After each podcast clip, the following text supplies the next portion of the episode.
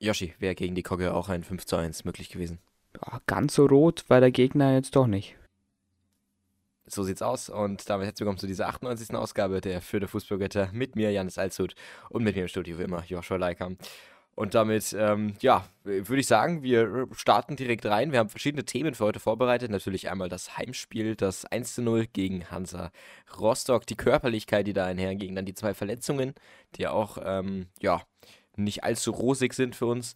Ähm, ein kleines Testspiel, dann natürlich auch die U23, die U19. Ähm, all das werden wir ein bisschen beleuchten. Und ähm, ansonsten heißt wie immer, wenn ihr den Podcast mögt, dann gerne eine 5-Sterne-Bewertung auf Spotify dalassen und ähm, auch gerne folgen, uns weiterempfehlen, teilen. Ja, genug der Eigenwerbung. Hi Yoshi. Also erst einmal Grüß Gott natürlich. Und wie immer beginnen wir mit der Aufstellung zum Spiel gegen die Kogge aus Rostock. Und bei uns steht die Nummer 40 im Tor, nämlich Jonas Urbig, die etatmäßige Nummer 1. Dann der Rechtsverteidiger, der rechte Schienenspieler, je nachdem, wie man es gerne ausgedrückt haben will, heißt Simon Asta. Marco Meyerhöfer weiterhin angeschlagen nach der Länderspielpause. Sollte er wieder fit sein, Walid Mamdi sitzt erneut auf der Bank, die vollen 90 Minuten, auch keine Überraschung, dass er da irgendwelche Ambitionen auf den Startelfplatz haben könnte. Maximilian Dietz, dann der rechte Innenverteidiger, neu. Gideon Jung sitzt auf der Bank. Im letzten Spiel war das umgekehrt, da hat er sich wahrscheinlich im engen Konkurrenzkampf durchgesetzt, der Herr Dietz. In der Mitte dann Damian Michalski, der als Kopfball ungeheuer und der zweitbeste Goalgetter der Fürther darf da natürlich nicht fehlen. Luca Itter dann auf der linken Innenverteidigungsposition und auf der linken Schiene dann Nico Gieselmann. Usama Haddadi wäre natürlich noch eine Option gewesen, der sitzt aber auf der Bank und Kerem Jalanoglu ist nicht im Kader und durfte bei der U23 ran. So sieht's aus. Ähm, also da alles relativ ja, alternativlos, aber dennoch ähm, eben ja auch Gieselmann trotz einer leichten Angeschlagenheit im Startelf-Aufgebot. Ähm, dann auf der auf den beiden Achten oder auf der einen Acht, auf der einen Sechs, wie man immer man das jetzt interpretieren will. Ähm, also ja, Zornig hatte ja auch was in der PK mit einer ballfernen 10 angesprochen. Also ich weiß nicht, was da jetzt ganz so die Mission taktisch ist. Ich glaube, das hängt auch vom Gegner ab. Auf jeden Fall haben wir Robert Wagner und Julian Green. Ähm, da wäre natürlich, ähm, ja, Orestes Kiyomozoglu eine Idee gewesen. Ansonsten ähm, vielleicht auch ein Jermaine Consbruch, vielleicht auch ein Lukas Petkov. Ähm, jedoch hier dann eben Green gesetzt, hat er seine gelb-rote Sperre jetzt. Ähm, übrigens auch ja wieder mit Gelb verwahrt gewesen in dem Spiel wegen Meckern. Aber ansonsten, ähm, ja, ist er, denke ich, festgesetzt als Kreativspieler. Robert Wagner hat es eigentlich auch wieder relativ gut gemacht, war ja auch im die letzten zwei Spiele nicht so performt, wie man sich hätte vorstellen können. Auf der 10 dann natürlich Branimir Hogota und im Doppelsturm wieder Dixon Abiyama und Tim Lemperle. Die Aufstellung ist man ja, denke ich, gewöhnt und mit der Aufstellung will man ja auch fahren. Ähm, ja, Alternativen hierzu wären ähm, ja, Amindo Sieb gewesen oder eben auch ein ähm, Petkov zum Beispiel. Ähm, ja, beide anscheinend nicht. Aber, ja, die Option generell auch Petkov und Jermaine Consbruch beide nicht eingewechselt. Ähm, Consbruch auch generell nicht ähm, in den letzten paar Spielen relevant gewesen. Finde ich schade, der hat ja ein richtig gutes Spiel gehabt. Ähm, gegen, ich weiß gar nicht mehr, was das war. Ähm, gegen Liverpool ja zum Beispiel auch stark gewesen, aber jetzt im Generellen. Und ähm, ja, jetzt dann nicht mehr berücksichtigt, finde ich eigentlich ein bisschen schade. Gerade gegen Julian Green hätte man gegen Schluss rausnehmen können und ihn dann bringen können, aber so ist es dann gesetzt. Und dann würde ich sagen, gehen wir in die erste Chance rein, Yoshi. Ja, und die sollte ein Eckball sein von einem Spieler, der nicht in der Startausstellung steht, nämlich von Usama Haddadi, der ja für den verletzten Nico Gieselmann kam. Aber ich würde sagen, zu der Verletzung holen wir später ein bisschen aus, wie es da auch mit, den, mit dem Ersatz in den nächsten Spielen aussehen könnte. Usama Haddadi bringt die Ecke von links mit dem linken Fuß vom Tor weg rein an den linken Fünfer ja, Robert Wagner rauscht dann da durch, ebenso zwei Rostocker. Und dann ist die Nummer 4 Damian Rosbach da. Nein, nicht Damian Michalski. Ja, und der hält da sein Köpfchen in Michalski-Manier hin und der Ball landet im eigenen Netz der Rostocker und die Fürther führen. Ja, nach einer dominanten Drangphase der Fürther in den ersten Minuten. Dann wahrscheinlich auch die verdiente Führung. Abiyama macht dann Rosbach dann noch ein bisschen Druck. Wagner rauscht durch. Die Ecke kam gefährlich. Kann man machen so kann man in Führung gehen. Das Tor quasi erzwungen. Ja, natürlich kann er den besser rausköpfen, aber dem geschenkten Gaul schaut man nicht ins Maul. Ja, so sieht's aus. Ähm, ein ganz kryptisches Tor. Erstmal so eine richtig, also eigentlich eine wirklich ranzige Ecke von Haddadi. Ich glaube, die war nicht so gewollt. Und dann der Kopfball. Ähm, ja, natürlich, also wenn man schon die Haube hat, dann sollte man sie auch perfekt einsetzen von Rosbach. Ja, ähm, also davor gab es ja auch ein paar Offensivaktionen. Letztendlich wurde es aber halt nie wirklich gefährlich. Ähm, das war ja immer so das, dann gab es mal einen Distanzschuss auch, aber letztendlich hat man sich eigentlich viel rausgespielt und dann hatte man schon wieder in dem Spiel immens viele Ecken. Ähm, also da es gab auch schon mal mehr, sag ich mal so. Aber trotzdem hatten wir acht. Und ähm, ja, dann ist das bei rausgekommen. Warum nicht? Dann steht es 1 zu 0. Komplett verdient, auch wenn das Tor natürlich ein bisschen kryptisch war, das muss man ganz klar sagen. Ähm, dann schön vor den Augen der Rostocker hat man dann wenigstens doch ein Tor von Rostock selber gesehen. Äh, aber halt in unser Tor. Also ist doch perfekt für die Heim- und für die Gästefans, würde ich sagen. Ja, und dann als nächste Chance gibt es einen Freistoß. Ähm, ja, antreten uh, tun Usama Haddadi, der ja übrigens eingewechselt wurde für den verletzten Gieselmann. Ähm, die Chance ja ist erwähnenswert. Da gab es ja eine schöne Kombination. Und dann letztendlich ähm, rutscht Gieselmann ähm, ja aus und mh, mu muss dann logischerweise ähm, äh, muss dann logischerweise ausgewechselt werden. Ähm, verletzungsbedingt war aber eine wunderschöne Chance und schade, dass der Gieselmann den Schritt zu spät kommt und dann alleine nicht draufzimmern kann. Der hatte ja extrem viel Anlauf und der war frei vom Torwart. Ich glaube, der wäre drin gewesen mit seiner Erfahrung. Ja, schade, aber trotzdem steht es ja 1-0. Das ist dann, denke ich, ausgleichende Gerechtigkeit. Ja, dann Freistoß, ähm, getreten eben von Julian Green und nicht Osama Haddadi, der ja da auch noch immer mit dabei steht. Ähm, und äh, ja, genau, der kommt dann auf mal wieder Damian Michalski, der eigentlich bei jeder Ecke, bei jedem Kopfball im Mittelpunkt stand, mal Ausnahme vom Eigentor, ähm, kann den aber dann nicht ähm, auf den Kasten bringen. Generell kann man sagen, Standardverwertung vom Kleeblatt war mal wieder nicht so gut, aber ist gegen Rostock auch ausnahmsweise mal vertretbar, weil wenn man dann unbedrängt halt den Kopf daneben, den Ball daneben schießt, dann ist es halt eine andere Sache, aber ähm, also das ist halt dann echt, äh, ja, finde ich, äh, gegen Rostock vertretbar, dass man das eben nicht hinkriegt, dass man dann da jeden Ball aufs Tor kriegt und jeden Zweikampf gewinnt, ist vollkommen in Ordnung und dafür hat man sich trotzdem eine schöne Zweikampfquote und alles gegeben, kann ich denke ich sagen. Ja, so kann man es auf jeden Fall sehen. Und die Fürther, die machen direkt weiter. Rostock sah wenig Land in dieser ersten Halbzeit. Und die Fürther, die wollten sich ja nicht so wirklich die allerklarsten Chancen rausspielen. Dafür gab es andere schöne Kombinationen. Wagner gibt zurück. Luca macht es im Spielaufbau schnell. Eine seiner wenigen Szenen, wo das mal wirklich richtig schön angeschoben wurde von hinten raus. Hätte ich mir noch ein bisschen öfters gewünscht. Aber es sollte ja im Großen und Ganzen dann gut ausgehen. Eta treibt an, spielt einen scharfen Ball rein auf Abiyama. Dem verspringt der Ball, der macht aber das Beste draus und zieht zum Fallrückzieher an. Der leitet dann weiter auf Green, der dann diesen halbhohen Ball auch nicht besser zu verarbeiten weiß. Da stehen auch nicht viele Spieler um ihn rum. Und der setzt dann auch einfach mal zum Fallrückzieher an. Ja, ich sag mal, der Ball geht dann vielleicht rund zwei, zweieinhalb Meter vorbei am Rostocker Kasten. Ja, aber kann man mal ausprobieren. Das ganze Stadion hat laut gelacht und das so gern zitierte Entertainment Business von Alex Zorniger. Ja, das wurde dann auch so ein bisschen gefüttert, wenn man es wenn so sehen möchte. Weiter ging es dann mit dem Freistoß, wo es dann schon mal ein bisschen kräftigere Bemühungen gab.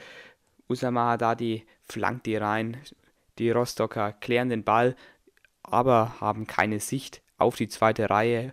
Dixon Abiyama wird erst sträflich freigelassen am Elfmeterpunkt und der zieht dann einfach mal Volley drauf und trifft dann nur den Keeper, der dann so abwehrt, dass Maxi Dietz noch aus der Drehung rankommt, aber den Ball leider drüber setzt.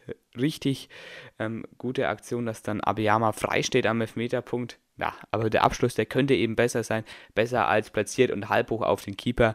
Den hält im Normalfall jeder und so auch hat es auch Kolke gemacht.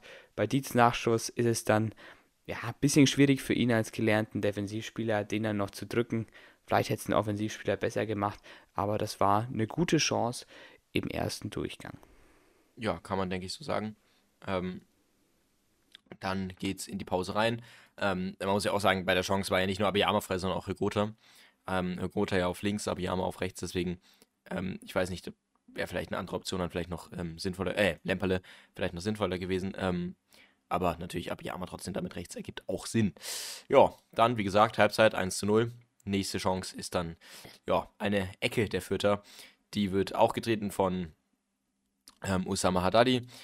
Die Ecke kommt dann eigentlich sogar relativ schön auf ähm, ja, den langen Pfosten, wo ein Tim Lemperle sie eigentlich schön freistellt, weil er sich so ein bisschen mit Sidesteps hinter den Männern ähm, frei spielt. Also er macht es nicht penetrant, sondern kommt dann von hinten raus. Eigentlich schön, eine schöne Ecke, schön gemacht. Und der Kopfball ist halt dann aber einfach wirklich grottig, ohne Druck irgendwie auf die Mitte vom Torwart. Das war natürlich jetzt keine Gefahr und ich finde, Tim Lemperle, der mit seiner Körperlichkeit und mit seiner Größe um einiges bessere Kopfbälle machen könnte, macht sie halt einfach selten oder eigentlich nie, sondern halt immer halb hoch, zentral auf dem Torwart. Ähm, und einfacher geht es halt für den Keeper nicht. Deswegen halt einfach irgendwie unkonventionell da reinspringen, mach halt irgendwas, probier den irgendwie nochmal aufdatzen zu lassen oder sonst was. Du hast ja viele Möglichkeiten, aber das ist ähm, ja alternativlos, den nicht so reinzuballern, würde ich jetzt mal sagen. Deswegen dann hier leider eigentlich eine relativ klare Chance, die dann hier vergeben wurde. Ähm, da Lemperle jetzt ja auch nicht wirklich gedeckt wurde, sage ich mal so ähm, hätte man das besser machen können. Ja, dann gibt es eine ähm, Offensivchance von ähm, Rostock, eine der wenigen. Ähm, ja, liegt einfach simpel daran, dass sich hier Gotha verspielt. Der kriegt ja am eigenen Strafraum links am Rand ähm, zwischen Strafraum-Eck und ähm, ja, Eckball sozusagen dem, den Ball spielt, dann will dann irgendjemand austribbeln. Ich weiß nicht, was er, was er sich halt denkt dabei. Keine Ahnung, er macht da seine Runden ähm, verliert halt dann richtig unnötig den Ball. Das ist halt einfach, du musst ja nicht ins Tripling gehen bei so einer Situation. Schlag halt raus oder du hast ein, zwei, drei Leute, die du anspielen kannst, dann spiel halt an. Nusama Haddadi ist dann überfordert beim Verteidigen, dann macht die 24 einen schnellen Steckpass auf die 10. Ähm, die 10 steckt dann schön durch, überspielt damit Wagner, Itter und Haddadi. Und ähm, ja, dann die besagte 24, probiert dann nochmal in die Mitte zu legen, ähm, zu den Bullen der Rostocker. Michalski macht da aber den Weg ähm, relativ gut zu. Der Einzige, der da irgendwie den Ball, ähm, den Fuß zwischen Ball und Spieler kriegt, ähm, bringt leider dann nichts, weil er hochdatzt und dann die 24 einfach direkt draufballert. Urbik macht es dann wahnsinnig gut, hält den richtig stark. Ähm, ja, natürlich, der Ball hat jetzt nicht all den Druck, war eher so ein komischer Flugball mit viel Spin, aber letztendlich trotzdem ähm, stark gehalten. und dann natürlich auch den Nach im Nachfassen noch den Ball gehabt, ist ja sowas auch immer sehr, sehr gefährlich. Also ja, schöne ähm, Sequenz da von ähm, Urbeck. Ansonsten die vierte Abwehr dann natürlich sehr einfach ausgespielt und das ist das, was ich mir immer dachte, ähm, dass halt einfach leider manchmal viel zu einfach ist, ähm, die vierte Abwehr zu überspielen. Und das ist natürlich ein Individualfehler von Haddadi und von Högota hier. Und dann wird es natürlich auch gefährlich, wenn du dann bei fünf Rostockern im Strafraum zwei Spieler schon mal nicht aus dem Spiel nehmen kannst.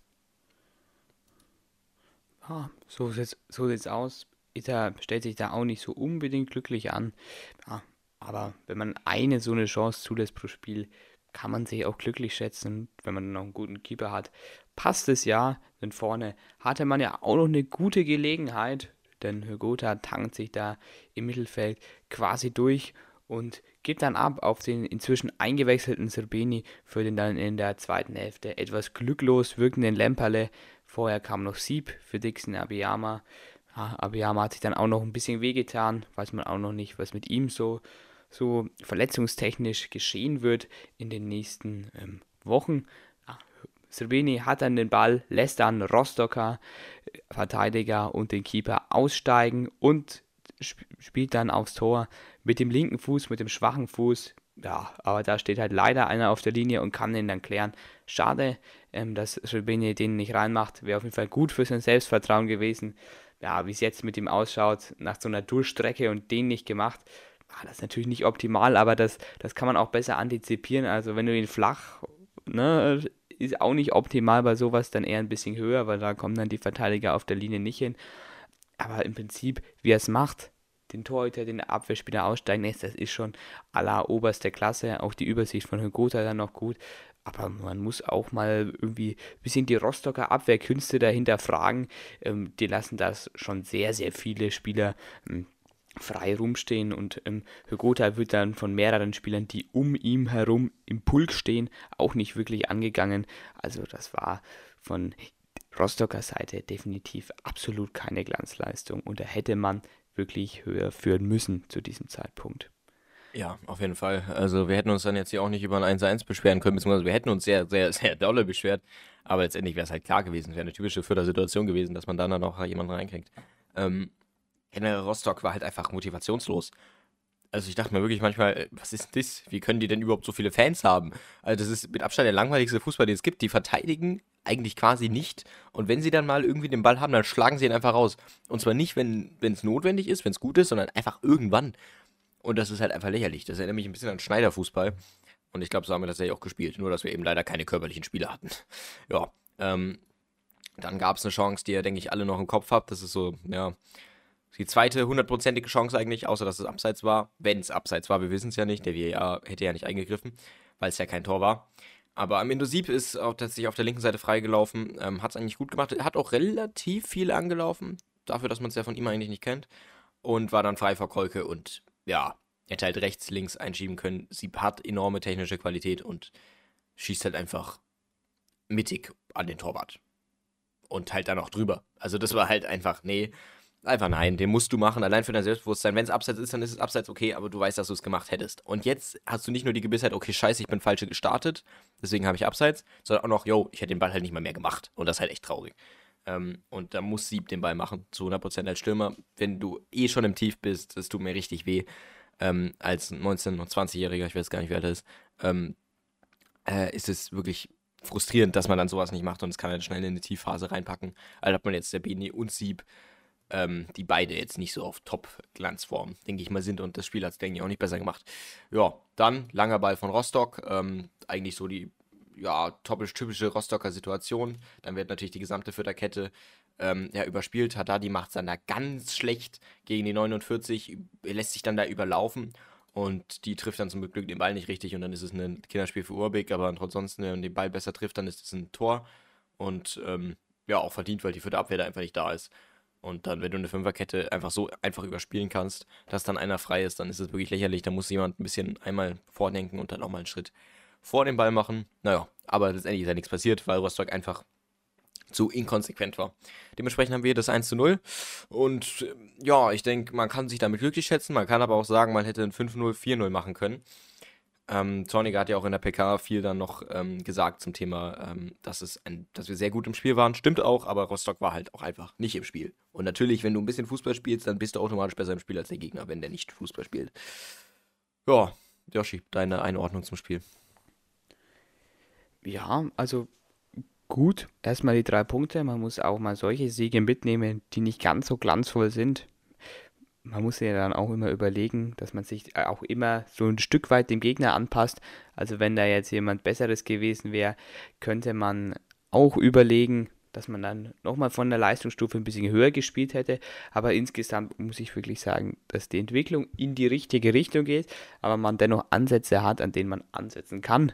Das tut es sich mit drei Punkten im Prinzip leichter. In der Länderspielpause hat man ja da auch nochmal ein bisschen Zeit zu ich denke, ähm, das ist gut. Tabellarisch tun die drei Punkte sehr, sehr gut. Da steht man jetzt auf dem 10. Tabellenplatz mit 12 Punkten. Ja, nach unten sollte man immer noch ein bisschen den Blick haben, da der Relegationsplatz Schalke 17 Punkte hat, der 15. mit Wiesbaden 9 Punkte. Also, ja, man muss fokussiert bleiben, aber man hat jetzt gezeigt, dass man auch ähm, wieder gewinnen kann und das sollte man tun perspektivisch sollte man das auch auswärts machen. Das sehe ich eigentlich eher als größeres Problem. Aber das Wichtigste ist, dass man jetzt wieder ungefähr weiß, wo man steht, dass man defensiv es jetzt wieder ganz solide gemacht hat, aber da jetzt auch nicht ähm, wirklich ähm, das verlieren sollte, dass man da drauf schaut. Also das ist schon wichtig, dass man da auch immer noch den Fokus drauf legt. Offensiv ist man jetzt auch ein bisschen besser in Schwung gekommen, hat er ja auch Zorniger auf der PK nachher angesprochen, dass Srbeni ähm, auch wieder mehr macht im Training, auch ein bisschen anklopft und von daher würde ich mal sagen, ähm, dass die Zukunft gut ausschaut und dass die Mannschaft einiges gelernt hat aus der letzten Phase, wo es nicht so gut lief. Ja, ja, hast du auf jeden Fall recht. Ähm, also gerade, ja, wie du gesagt hast, diese drei Punkte, die nehmen einem sehr, sehr viel Last von der Schulter, hat der Zorniger genauso auch gesagt. Ähm, und jetzt kann man auch einfach mal ein bisschen mehr diese spielerische machen, das, was er mit dem Doppelverrückzieher auch gesagt hatte. Ähm, wo wir, also ich habe noch nie so sehr gelacht in, im, im, Stadion, wirklich. Das war also mit Abstand das Lustigste, was ich jemals im Fußball gesehen habe. Ähm, in einem tollen Spiel Milan, ähm, in einem tollen Milan-Spiel hat er auch Giroud, ähm, war dann Giroud im Tor. Ähm, ist gestern passiert, ich weiß nicht, könnt ihr gerne mal googeln. Ähm, ich weiß gar nicht, das war vielleicht sogar es war, glaube ich, Milan gegen Inter oder sowas, ich weiß nicht mehr. In der Liga auf jeden Fall. War sehr, sehr lustig und dann haben beide Torwärter einfach rot bekommen. Da mussten zwei Feldspieler jeweils ins Tor. Und ähm, ja, Giroud hat dann den Ball weggefaustet, war sehr lustig. Und sowas kennt man eigentlich nur von anderen Vereinen und jetzt hat man sowas auch mal von Fürth, gefällt mir sehr, sehr gut. Man hat dieses Kämpferische, man hat dieses einfach mal einen dreckigen, verdienten und das ist vor allem das wichtige, verdienten Arbeitssieg. Und das ist einfach stark. So, natürlich, es ist am besten, wenn man einen dreckigen, unverdienten Arbeitssieg hat, weil dann heißt es wirklich, dass man einfach sich das erkämpft hat. Jetzt hätte man, finde ich, auch mal ein bisschen mehr draus machen können, aber mein Gott, trotzdem hat es was gebracht. Ähm, und ja, ich denke, damit kann man sagen, so gegen Rostock so ein Sieg und das ist jetzt ja nicht ein Arbeitssieg gegen jetzt irgendeine Mannschaft, die halt nichts kann, ähm, körperlich, sondern das ist wirklich, man hat sich körperlich reingeworfen. Gerade in Julian Green fand ich richtig stark, der in super viele Zweikämpfe reingegangen ist, auch natürlich sehr viel kassiert hat. Dann war es ausnahmsweise nicht der Hygota, der achtmal umgegrätscht wurde, sondern es war ein Julian Green. Ähm, ein Wagner wurde auch mehrmals umgerannt. Ein Abiyama hat wirklich wieder wahnsinnig viel Laufweg gemacht. Das finde ich so stark, wie so ein Spieler einfach so viel laufen kann. Ich finde das so beeindruckend. Ähm, weil er ist ja eigentlich letztendlich kein Stürmer. Und trotzdem macht das einfach wahnsinnig gut. Ähm, er ist letztendlich kein Verteidiger, äh, meine ich natürlich. Oh, Entschuldigung. Äh, Stürmer ist er manchmal auch nicht, je nachdem, ähm, ob er wieder auf der rechten Schiene oder linken Schiene agiert. Ähm, aber er macht einfach so viel Laufweg. Ich habe das Gefühl, der hat eine Ausdauer das, und der ist auch wahnsinnig schnell. Also ich finde, ja, ich finde den einfach, ich finde ihn stark in der aktuellen Form. Ähm, und der sollte auch weiter spielen, ohne, ohne Diskussion, finde ich. Mit der Rogote auf der 10 hat man ja, denke ich, die Situation schon mal gelöst, dass man da wenigstens eine feste ähm, Verbindung hat zwischen Sturm und äh, Mittelfeld. Ähm, dann eben die andere, der andere Sturm ist natürlich dann immer so die Frage, ja, bei Tim Lemperle ist da bisher jetzt noch konkurrenzlos. Ich finde, der hätte, Zorniger hätte ab der 60. oder 70. oder so, da wo Rostock dann mehr Fahrt aufgenommen hätte, hatte mehr wechseln können, muss ich ganz ehrlich sagen. Ich weiß nicht, ob er sich die Wechsel offen halten wollte, wegen Verletzungen etc., weil Rostock natürlich sehr körperlich ist, das Spiel ein körperliches Spiel war, ein intensives oder was da die, oder ob das einfach Leistungsgründe hatte, weil ich finde, man hätte einen Petkoff bringen können als Stabilisator. Genauso wie man es auch gegen Elversberg gemacht hat, wo es dann auch besser wurde. Ähm, und man hätte auch äh, dann zum Beispiel, ja, sich einen, ähm, äh, sich einen Konspruch noch reinholen können, etc. Oder halt einfach einen Petkoff, der mehr Erfahrung hat. Da finde ich, äh, wäre nichts Schlechtes dran gewesen. Äh, finde ich schade, dass letztendlich nicht so wurde. Ähm, ja, genau. Ich denke, damit äh, hat man es dann ähm, Großteil durch. Äh, Kiyomozoglu, hast du gesagt, wäre teils besser gewesen dann noch ähm, in, in der Schlussphase als Wagner. Klar, kann man machen. Ähm, generell hat man dadurch, dass ja Gieselmann dann auch draußen war, einen Haddadi gehabt, der mir nicht gut gefallen hat. Ich muss sagen, Haddadi passt einfach nicht ins System rein. Das tut mir wirklich leid, aber er passt einfach nicht ins System rein. Ähm, ist gut, dass man jemanden hat, der Linksverteidiger und linke Innenverteidigung spielen kann, klar. Aber er hat es einfach manchmal mit so wenig Kopf gemacht und mit so viel ja, Latenz, dass ich mir wirklich manchmal dachte, als würde der den Ball erst fünf Sekunden später sehen. Und das braucht man halt natürlich nicht in der Fünferkette. Ähm, ja, so viel meine Gedanken zum Personal. Ansonsten tabellarisch, wie gesagt, äh, es tut die drei Punkte sehr, sehr gut. Und jetzt ähm, kann man auch den ein oder anderen äh, Nachbarn immer mehr abverlangen. Und ich freue mich dann auch auf die ähm, Rückrunde natürlich aufs Derby, weil die Stimmung jetzt im Stadion war auch wieder wirklich gut über 13.000 Leute da, ähm, Familienspieltag. Und das perfekt. Perfektes Marketing, gutes Spiel, lustige Sequenzen. Ähm, natürlich ein eigenes Tor wäre noch besser gewesen als ein Eigentor, aber ist halt so. Deswegen wäre halt dieses Siebtor nochmal schön gewesen. Oder das Semini-Tor. Das wäre halt nochmal wirklich schön gewesen einfach. Vor allem die vor der Nordtribüne hätten es ja genau gesehen. Das hätte ja die Ultras, das wäre wär ja das Leckerste gewesen, was überhaupt nur geht. Dann schön den Torwart aus, ähm, ausgedribbelt, aber naja, ähm, kann man jetzt auch nichts mehr dran ändern. Äh, und letztendlich freue ich mich auch aufs HSV-Spiel letztendlich, weil das, denke ich, HSV, Schalke und ähm, ja, eben der Club, das werden so die Sachen sein, wo eben am meisten ähm, voll wird. Und dadurch hat man dann auch eine zweite Liga, die um einiges mehr Wucht hat als ähm, ja, vielleicht die letzte Saison. Und darauf freue ich mich, ähm, würde ich sagen. Und deswegen freue ich mich natürlich auch auf den Ausblick. Ähm, auch wenn da das natürlich weniger spektakulär wird, aber ja, soviel zum Spiel. Schreibt wie immer gerne eure Meinung und ob das Ergebnis vielleicht auch gerechtfertigt war in die ähm, Spotify-Kommentare beziehungsweise ähm, uns per Instagram. Ja, gerne, gerne. Wir freuen uns über alles. Ähm, aber wir haben uns nicht über die Verletzung von Nico Gieselmann natürlich gefreut, der jetzt wahrscheinlich ein bisschen länger ausfallen wird, über die Länderspielpause wahrscheinlich hinaus. Ist nicht ganz so schlimm, weil es angeblich nicht direkt die Sehne betroffen war. So am Sehnenmuskelansatz meinte Zorniger nach der PK. Die genaue Diagnose ähm, steht natürlich noch aus. Auf Instagram hat sich der gute Gieselmann schon wieder gemeldet und dass er schnell wieder zurückkommen möchte. Ja, das ist schon mal gut, dass er da jetzt nicht ähm, den Kopf in den Sand steckt. Ähm, ja, aber die Frage ist, wie wird er in den kommenden Spielen ersetzt? Ja, es gibt natürlich einmal die Option, so wie es vor der Verpflichtung von Nico Gieselmann war, meiner Meinung nach wahrscheinlich auch die wahrscheinlichste, dass Marco Meierhöfer wieder Linksverteidiger spielen wird im System der Fünferkette. Systemumstellung wäre natürlich auch nochmal ein interessantes Thema. Aber ich denke, dass Marco Mayhofer dort spielen muss, wenn er dann wieder fit ist, wenn man ihn fit bekommt über die Länderspielpause hinweg, weil eine Einblutung in der rechten Wade. Ich denke nicht, dass es jetzt so hartnäckig ist, dass er in zwei Wochen immer noch ausfällt. Aber die Frage ist, hat er schon wieder diese Spielfitness? Ist er schon wieder ähm, bei 100 Prozent? Da könnte dann auch noch das Testspiel ähm, am Donnerstag gegen Heidenheim ähm, auch noch eine kleine Rolle spielen, ob er dann da spielen könnte. Ansonsten hat man noch Kerim Jananulu, der in der U23 ja doch ganz gut auf sich aufmerksam machen konnte, hat ja auch Zorniger angesprochen, gerade durch seine technische Ballbehandlung und bei den Zweikämpfen soll er ja auch ähm, Besserung betreiben. Usama Haddadi hast du ja vorhin schon angesprochen, dass er dir nicht gut im Spiel gefallen hat. Bei mir sieht es genauso aus. Ähm, ich finde einfach, dass er gerade auf dieser eher offensiveren Position ihm einfach so ein bisschen die Geschwindigkeit teils auch fehlt, teils ähm, dieses Draufgehen in jeder Situation wirklich 100% Fokus zu haben.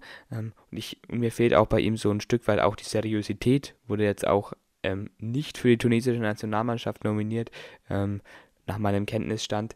Und deswegen würde ich hoffen, dass Marco Mayhofer wieder fit ist und dass Nico und ja, Gieselmann so schnellstmöglich. Letztendlich ist natürlich aber auch so eine Verletzung ähm, ja immer eine Sache, dann können sich die anderen Spieler zeigen. Und ich meine, wir hatten eigentlich dasselbe immer. Wir haben gesagt, yo, ein, ähm, Ahnung, äh, ein Sieb war verletzt ähm, und ein Pululu war gerade scheiße. Deswegen haben wir gehofft, dass Sieb wieder, ähm, ja, wieder gesund wird. Dann war Pululu gerade ähm, verdammt gut und äh, ein, ja, ein Sieb war scheiße. Und dann haben wir gesagt, auch scheiße, ähm, äh, jetzt hat sich Pululu verletzt, jetzt hoffen wir, dass Sieb wieder gut wird und so. Das ist einfach eine, eine generelle Sache, die sich immer oft wiederholt natürlich. Und deswegen ähm, äh, ist eine Verletzung gleichzeitig auch immer eine Chance. Natürlich, wenn es auch eine schlimme Sache ist, für die anderen Spieler das besser zu machen. Und oft machen sie es am Anfang schlechter und dann irgendwann besser. Das haben wir eigentlich ja bei jedem Spieler jetzt, wie gesagt, schon gehabt. Ähm, mal Ausnahme von ein, zwei Personalien, Abdurrahmane Bari. Aber ansonsten, ähm, ja, äh, freue ich mich da, wenn ein bisschen was funktioniert und wenn es ein paar ähm, Einsätze gibt, die dann vielleicht besser sind. Ähm, natürlich auch für den Weiterverkaufswert dann einfach. Ähm, ja, genau, so sieht es, denke ich, aus. Man hat mal wieder auch übrigens mit zwei Torwarten, Torwärten gespielt auf der Bank. Ähm, ja, so ist es. Frage ich mich halt auch, was, ähm, was das soll, wenn man dann einfach zu wenig Leute im Kader hat. Kerem Can Luglu ist ja ähm, laut Zorniger macht es ja um einiges besser in der U23 als schon noch vor einigen Wochen. Da denke ich, wird auch mehr mitgeplant. Ansonsten ähm, war es das ja dann, denke ich, ähm, auf der linken Seite. Und dann hoffe ich einfach, dass Asta sich nicht verletzt, weil sonst hat man ein kleines Problem. Dann müsste man. Ähm, Wir haben doch Mamdi. Ach so, scheiße, stimmt. Ja, das tut mir natürlich. Ich, ich hoffe, dass sich Asta verletzt, damit Mamdi endlich seine Chance kriegt. Ähm, ja, vielleicht kann man jetzt die Brauskasse auf Laie wieder zurückholen. Man weiß es nicht. Grüße da gehen raus an Blau-Weiß Essen. Äh, Rot-Weiß Essen, Entschuldigung. Äh, Rot-Weiß Erfurt. Blau-Weiß Essen. ja, es gibt einfach, es ist, äh, die Vereine heißen alle gleich. Wahrscheinlich gibt es auch ein Blau-Weiß Essen, das würde mich nicht wundern. Ähm, es gibt Blau-Weiß Zorbau, da kommt Ricky Bornstein her. Oh, ja, dann das.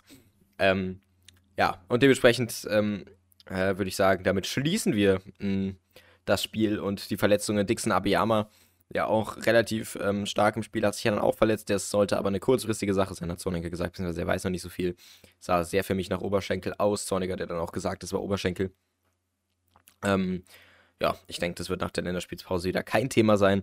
Ähm, aber man merkt ja auch, wenn Dixon aber ja mal liegen bleibt, dann ist es was Ernstes. Ähm, selbe beim Gieselmann. Deswegen, ähm, ja, haben wir es da, denke ich, auch. Geschlossen Testspiel gegen Heidenheim, äh, hast du schon angesprochen, am Donnerstag. Ähm, da wurde ja auch noch nichts offiziell gemacht, hat Zorniger nur auf der PK gesagt. Wahrscheinlich stimmt es nicht mal. Nee, keine Ahnung, mal sehen. Ähm, auf jeden Fall. Äh, ja, eine starke Sache. Heidenheim, ja, guter Gegner. Habe ich. ist auch was Neues, aber wir ja, spielen eine Liga höher als wir, deswegen will ich da nichts gegen sagen. Ähm, Freue ich mich drauf. Ähm, sehr sympathisch. Bin ich gespannt, wie sie sich so entwickelt haben über die Bundesliga. Vielleicht kann man ja einen Bundesligisten schlagen. Das wäre natürlich unfassbar.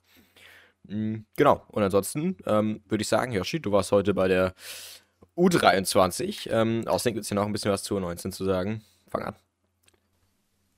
Ja, genau. Also ich gehe jetzt noch mal ein bisschen zurück. Es gab ja zuerst mal ein Spiel gegen Filzing am Dienstag, am Tag der deutschen Einheit. Ähm, Habe ich mir live angeschaut auf Sport Total. Da hat man 3-1 verloren. War kein gutes Spiel. Die erste halbe Stunde hat man wirklich komplett verschlafen, defensiv die Standards reinbekommen, dann schnell 3-0 zurückgelegen hat man es offensiv besser gemacht, aber war nicht so zwingend, dass man da jetzt das Spiel hätte drehen können, obwohl man dann schon überlegen war, auch in der zweiten Hälfte. Lucien Lebarski da der beste Akteur in der Offensive, ähm, muss man eindeutig zu sagen. Ansonsten ist mir da jetzt niemand irgendwie positiv in Erinnerung geblieben. Ähm, die Abwehr war jetzt nicht so überragend, würde ich mal so formulieren.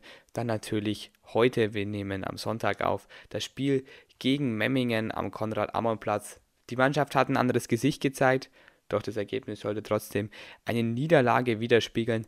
Man war dominant von der ersten Minute an, man hat Memmingen eigentlich kaum ins Spiel kommen lassen was vorher auch noch ein bisschen interessant war, dass man keinen Rechtsverteidiger am Kader hatte. Kenan Aydin im Aufbautraining, genauso wie Christoph Meister und auch Lead Haskell, der das ja auch manchmal notgedrungen spielt, ähm, war auch nicht dabei. Hat man so gelöst, dass dann Alexander Beusch und Marlon Fries sich da so teils ein bisschen abgewechselt haben. Ja, ähm, frag mich nicht, warum Mamdi da nicht mal gespielt hat. Der darf anscheinend nur noch auf der Bank sitzen, darf gar nicht mehr spielen. Auch sehr, sehr interessante Entscheidung. Ähm, Patrick Götzemann wäre für rechts wahrscheinlich auch eine Option gewesen. Ähm, der kommt ja aber auch eher aus einer längeren Verletzung, deswegen wahrscheinlich noch nicht ganz fit für die 90 Minuten, wurde dann später eingewechselt.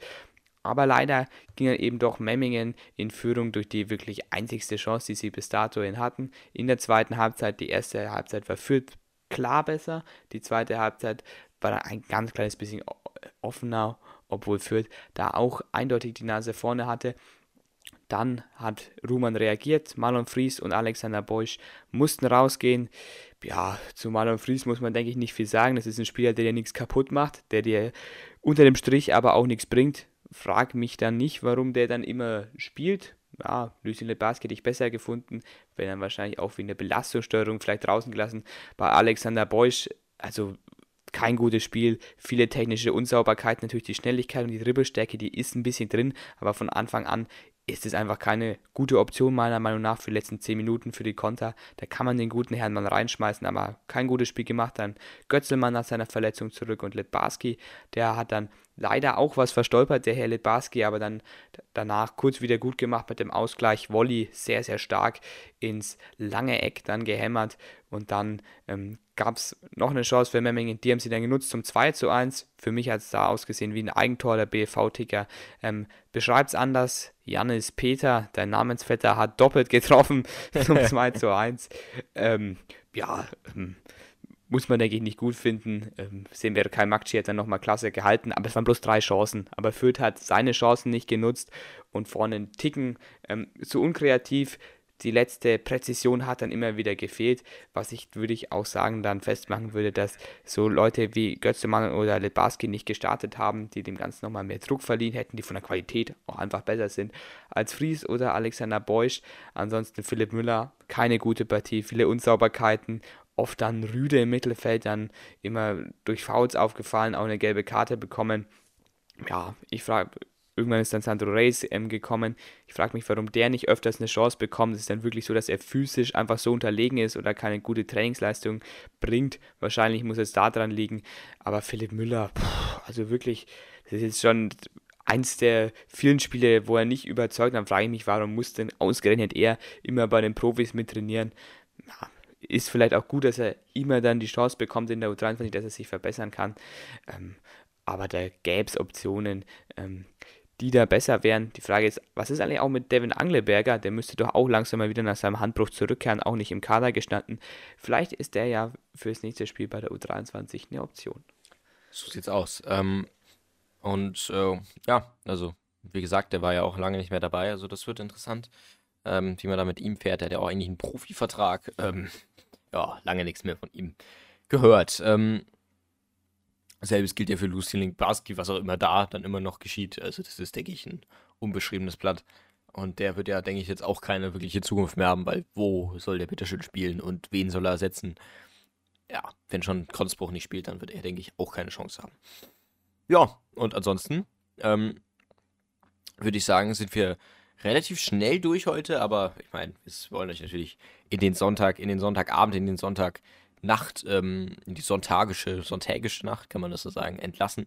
Deswegen würde ich sagen, beginnen wir direkt ähm, ja, mit dem Ausblick. Ähm, ja, jeden, jede Woche geben wir euch ein wundervolles Aus einen wundervollen Ausblick auf die jeweiligen nächsten Spieltage. Mhm generell kann man jetzt sagen, tabellarisch sieht es ja besser aus. Man befindet sich jetzt ähm, ja gerade einfach auf dem 11., äh, 10. Platz ähm, und Rostock ja auf dem, ja, warum auch immer, äh, wie auch immer, die das immer noch geschafft haben, aber auf dem 12. Platz. Ich weiß nicht, wie sie ihre Punkte, die sie bisher haben, ähm, irgendwie herhaben. Wahrscheinlich auch geschmuggelt, keine Ahnung. Ähm, äh, letztendlich soll es aber bei uns jetzt ja, um den HSV gehen. Denn ähm, ja, die Woche nach ähm, der Länderspielpause sozusagen ähm, spielen wir gegen die. Und ähm, die sind ja gerade zweiter Platz, ähm, haben ja 1 zu 1 gegen Wien, Wiesbaden ähm, gespielt. und dafür ist St. Pauli gewonnen. Ich würde sagen, wir, ja, den großen Ausblick machen wir dann einfach in der nächsten Folge, da es ja eine Länderspielpausenfolge gibt. Ähm, aber trotzdem können wir uns einfach die obere Tabellensituation, denke ich, als Alternative einfach mal anschauen. Ähm, Pauli jetzt mit 19 Punkten auf Platz 1, der HSV dahinter und dann Kaiserslautern. Wie auch immer sie es geschafft haben, wahrscheinlich mit ihrem Top-Torschützen Ragnar Atsche, ähm, der bei denen aufgeht wie sonst was, ähm, logischerweise.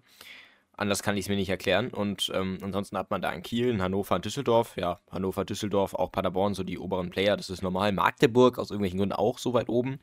Ähm, Schalke steckt immer noch auf der ähm, Relegation fest. Hertha hat ja leider jetzt ein bisschen aufgeholt. Hat jetzt auch gegen Schalke gewonnen. Ähm, deswegen sind sie im Keller da auch ein bisschen weg. Äh, vom 15. Platz jetzt auf den ähm, 9. gerutscht. Ähm, ja, also Yoshi, wie bewertest du das und gibt es vielleicht schon einen Herbstmeister? Ja, der Herbstmeister, der will natürlich nicht HSV heißen auch wenn er sowieso nicht aufsteigen wird. Wäre vielleicht auch ganz schön, wenn die doch Herbstmeister werden würden, damit sich denn ihre Fans schon mal in Sicherheit wägen. Ja, aber zweite Liga, da kann man nie Progro Prognosen machen. Ich denke, dass St. Pauli bis zum Ende oben mitspielen wird. Genauso wird es, denke ich, auch mit Hannover oder auch Düsseldorf ähm, aussehen, die ich beide eigentlich ziemlich gut einschätze. Ich habe irgendwie so ein bisschen im Gefühl, dass Düsseldorf dieses Jahr aufsteigen könnte.